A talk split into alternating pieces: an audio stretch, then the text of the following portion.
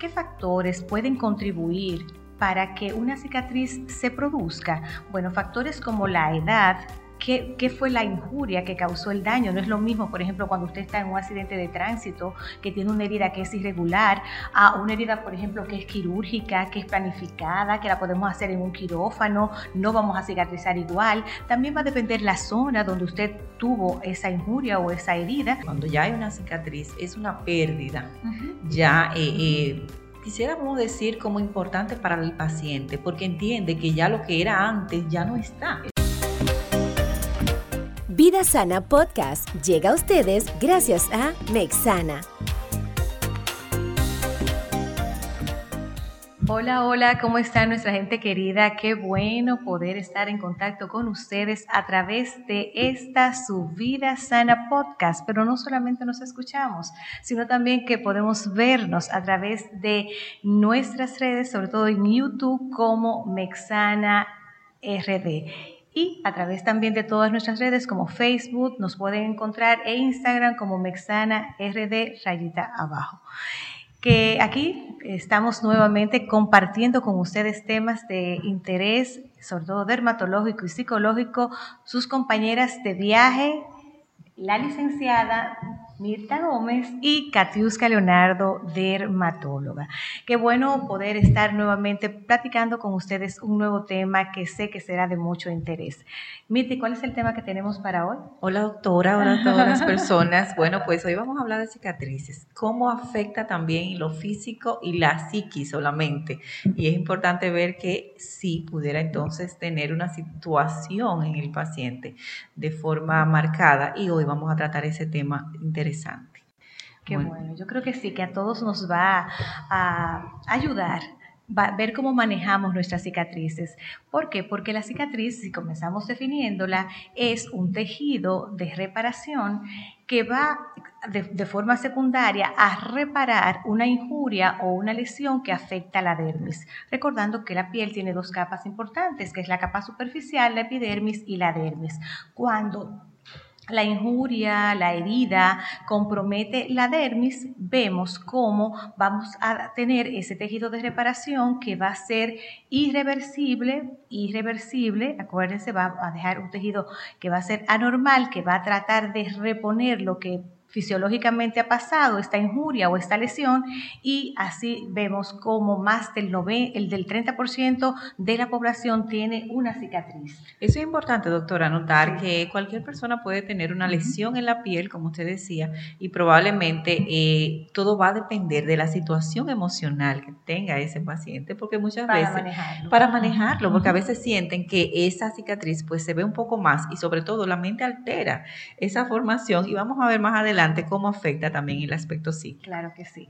Entonces, cuando ya tenemos una cicatriz, ¿verdad? Que hemos, la hemos definido, ¿qué factores pueden contribuir para que una cicatriz se produzca? Bueno, factores como la edad, ¿Qué, fue la injuria que causó el daño? No es lo mismo, por ejemplo, cuando usted está en un accidente de tránsito, que tiene una herida que es irregular, a una herida, por ejemplo, que es quirúrgica, que es planificada, que la podemos hacer en un quirófano, no vamos a cicatrizar igual. También va a depender la zona donde usted tuvo esa injuria o esa herida, si es una zona eh, cerca de, por ejemplo, de las áreas flexurales, de los pliegues, es decir, la localización y en áreas como... Y la visibilidad, doctora, porque muchas veces cuando hay una quemadura ya en la cara, en la piel todavía es un poquito más... Eh, eh, más impactante, ¿verdad?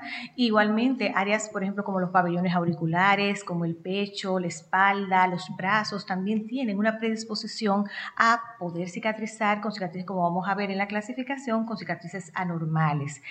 Pero otra causa también es eh, de, de la edad es la genética. Muchas personas, sobre todo raza negra, pues pueden cicatrizar con eh, una cicatriz anormal, como vamos a ver, que personas que sean caucásicas o raza de colores más claros. Pues ya vemos más o menos cuáles son los contribuyentes o las cosas que pueden alterarnos en una cicatrización. Y ya después que hemos hablado de esta parte, nos toca eh, eh, identificar lo que es un proceso normal de cicatrización, porque tiene unos pasos. Cuando ya el paciente tiene algún, alguna lesión, alguna herida, ¿qué pasa en nuestro organismo? Nuestro organismo natural y fisiológicamente se activa activan, que son las fases de la cicatrización. Y la primera fase va a ser una fase que es inflamatoria. Comienzan a llegar células, citoquinas, plaquetas, para intentar reparar, imagínense como si fuéramos verdaderos arquitectos, ¿verdad? Por eso Dios nos hizo tan perfectos, como nuestra arquitectura va intentando reparar de forma inmediata y sobre todo llegan las plaquetas para parar la hemorragia, ¿verdad? Comienza a disminuir la hemorragia para que todo eso vaya tranquilizando. Ese es un proceso inmediato de las primeras, primeras horas a las primeras 24 o 48 horas. Después de esta etapa viene una segunda etapa que es muy importante, también que es la fase proliferativa, donde ya comienzan a formarse, se activa nuestro colágeno, eh, factores de crecimiento e intentan ir haciendo como una soldadura, ¿verdad? Una soldadura de nuestra cicatriz. Y eso va a ocurrir aproximadamente hasta la sexta semana ya uno tiene mes, mes y medio, está ese proceso de eh, remodelación o de reparación. Y la tercera fase es una fase de maduración o de remodelación, donde ya normalmente también va la cicatriz intentando buscar lo más fisiológicamente un orden pero acuérdense que es un tejido de reparación que va a ser anormal, no va a tener anexos cutáneos, por ejemplo, no vamos a encontrar pelos en esas cicatrices, vamos a ver que es una, piel que es como más lisa, que suele ser más roja o más eritematosa por la vascularidad a sus inicios y que al pasar el tiempo va normalmente a irse mejorando esta parte vascular. Y Vamos a tocar un poquito. ¿Qué te parece esta obra? Excelente. Bueno, doctora, también vemos que hay personas que se preocupan porque dicen, bueno, yo tengo seis meses y ahora se parece como si fuera una cicatriz amplia, porque hay un tipo de, si pudiéramos decir, de célula que trabaja lo que es el queloide, que parece como una, una quemadura un poquito más profunda. Visualmente se ve diferente. ¿Qué pasa ahí, doctora? ¿Genéticamente? Sí, en cuanto tú me dices la, forma de cicatrizar. exactamente. Sí, mira, como hemos comentado, depende mucho dónde esté la cicatriz, en qué área esté localizada del, cuerpo. los pliegues son las áreas más complicadas por la movilidad, pero también depende el tipo y la genética. La genética, porque cuando hay pacientes que tienden a hacer cicatrices, y ahí vamos a hablar un poquito de la clasificación para que todos nos vayamos más o menos ubicando, las cicatrices las podemos clasificar en cicatrices normotróficas es decir, que quedan completamente normales, cicatrices atróficas, es decir, que no llegan al proceso completamente de restauración, la vemos como una, una, lesión que es muy delgadita, que parece como una terida de cebolla, que se ve la piel muy fina, eh, muy poco eh, plegable, y tenemos ya las cicatrices que son hipertróficas y los queloides, que ya entran dentro de la categoría de cicatrizaciones que son más inestéticas, más eh, de, forma patológica, ¿verdad? Exacto, que afecta quizá un poco más a la persona que lo padece. Porque se vislumbra la piel con una anormal, ¿verdad? Anormal, vemos cambios anormales. Mira, y hablando de cicatrices, sabiendo que toda cicatriz es una lesión que se ha reparado y que va a ser irreversible, ¿cómo pueden ustedes manejar este tipo de condición? Porque como tú decías al inicio, cada paciente va a aceptar o a ver su cicatriz de forma diferente. ¿Cómo, cómo es tu experiencia? ¿Cuál ha sido tu experiencia tratando cicatrices en el, en el ámbito ya de una consulta psicológica? Bueno, en el caso también, doctora, tenemos que ver que cuando ya hay una cicatriz es una pérdida. Ya eh, eh, quisiéramos decir como importante para el paciente, porque entiende que ya lo que era antes ya no está. Es verdad. Y por lo tanto, eh, comienza a trabajar un proceso de duelo. Bueno, en el caso de psicología. ¿Duelo por qué? Bueno, porque hay una pérdida de una piel que ya estaba sana a una piel que obviamente ya tiene una patología. Como decía la doctora, ya hay una, una forma muy diferente a como la tenía. Y ahí comienza la persona a deprimirse, a sentirse insegura, a verse diferente. Y sobre todo pasa por las siete fases o por la fase que hablamos de duelo. La primera es la negación. No, a mí no me puede estar pasando eso. Yo no me pude haber quemado, yo no me pude haber pasado un problema de accidente. Y la gente no comienza como a entender desde el momento del principio, doctora, que le ha pasado esta situación. La segunda fase es la de rabia, de ira. ¿Por qué a mí? ¿Por qué yo tuve que pasar eh, por esto? Inclusive cuando son cicatrices que se pueden notar un poquito más a nivel de la cara, a nivel inclusive de la parte delantera, donde la persona sí puede ver que hay una profundidad o se nota un poco más. Luego entonces la persona pasa por el proceso de como una resolución, como diciendo, déjame ver cómo yo puedo verme mejor. Exacto. ¿Qué busco? ¿Qué hago?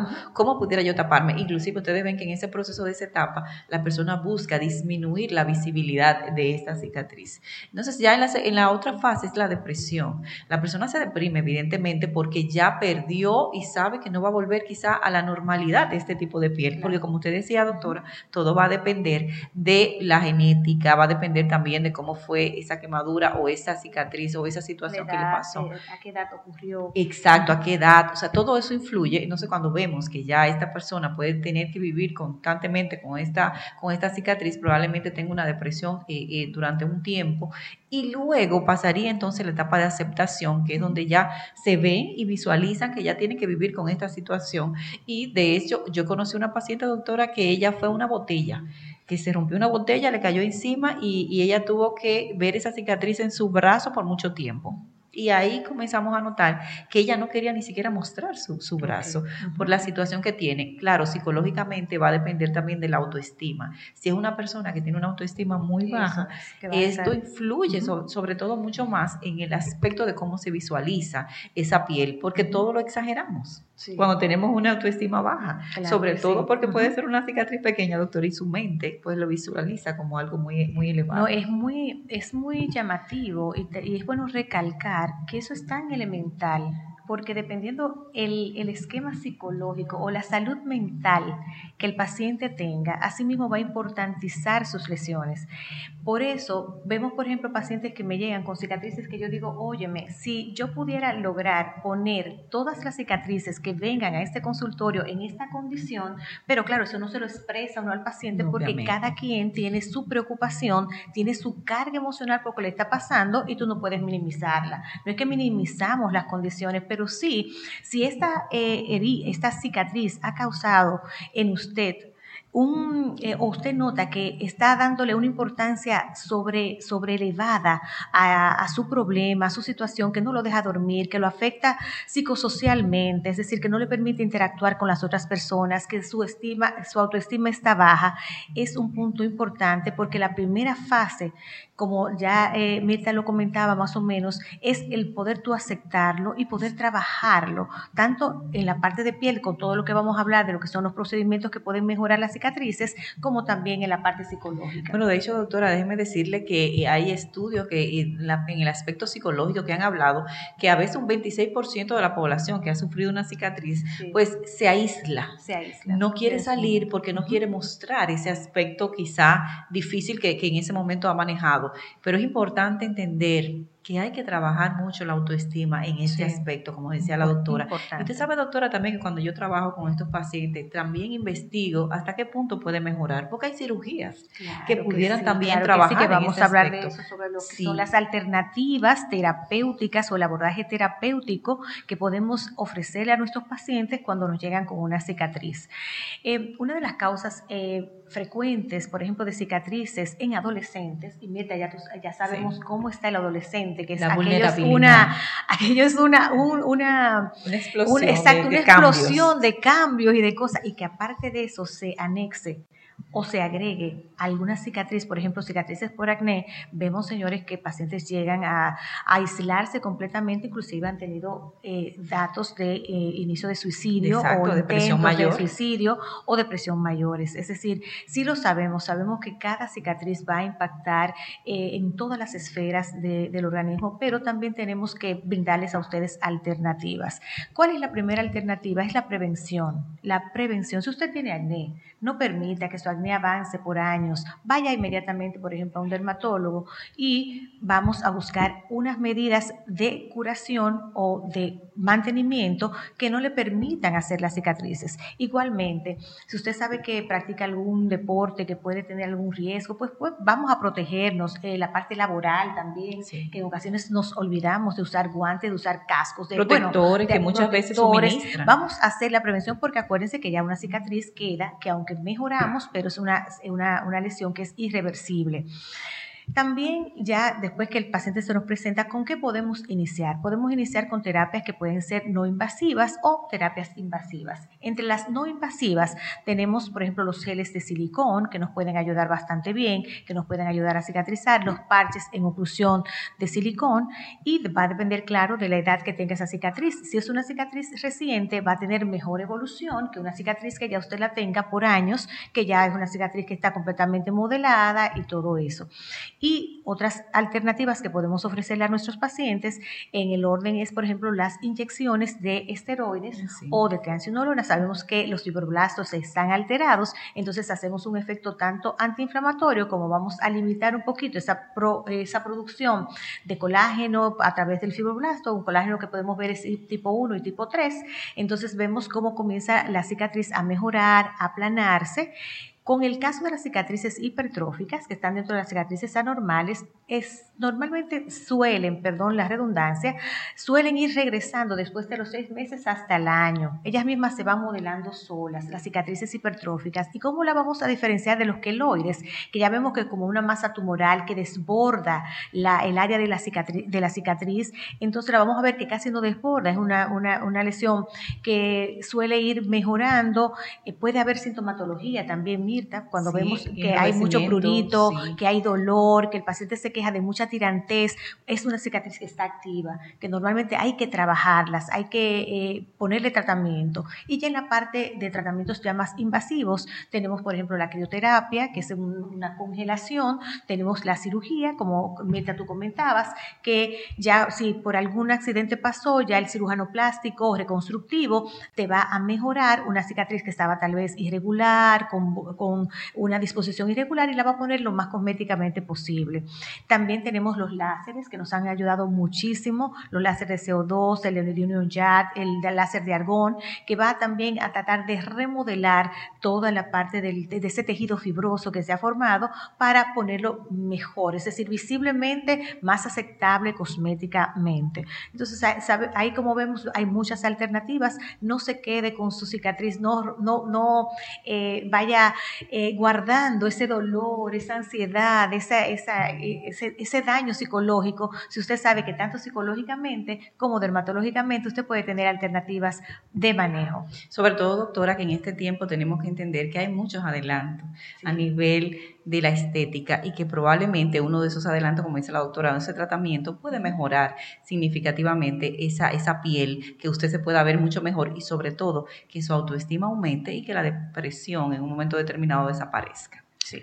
Es decir, es como yo siempre reitero, es una frase como que le he hecho muy mía, que esta cicatriz te afecte tu piel, pero no te afecte tu alma, tu psiquis en ese sentido. Es decir, que vamos a trabajarla, pero que también tú podamos lograr todos esos pasos de la mano de un buen psicólogo, como en nuestro caso, nuestra querida Mirta, que les pueda a ustedes ayudar a poder eh, convivir con una lesión eh, que puede afectar la piel, pero que no le afecte su psique, su interactuar con otras personas y sobre todo que usted se sienta feliz y alegre pese a todas estas situaciones. Meta, ¿qué te parece si vamos despidiendo ya? Bueno, realmente decir a las personas que cualquier situación de esta naturaleza, como decía la doctora, podemos buscar a tiempo ayuda y sobre todo si usted entiende que también necesita un aspecto psicológico, en, en esa área pudiéramos trabajar, porque no hay mejor forma de tú sentirte conforme con tu cuerpo, con tu mente, cuando tú ya te entregas y entiendes que todo puede pasar, pero que tu mente está completamente sana y que todo eso tú lo aceptas.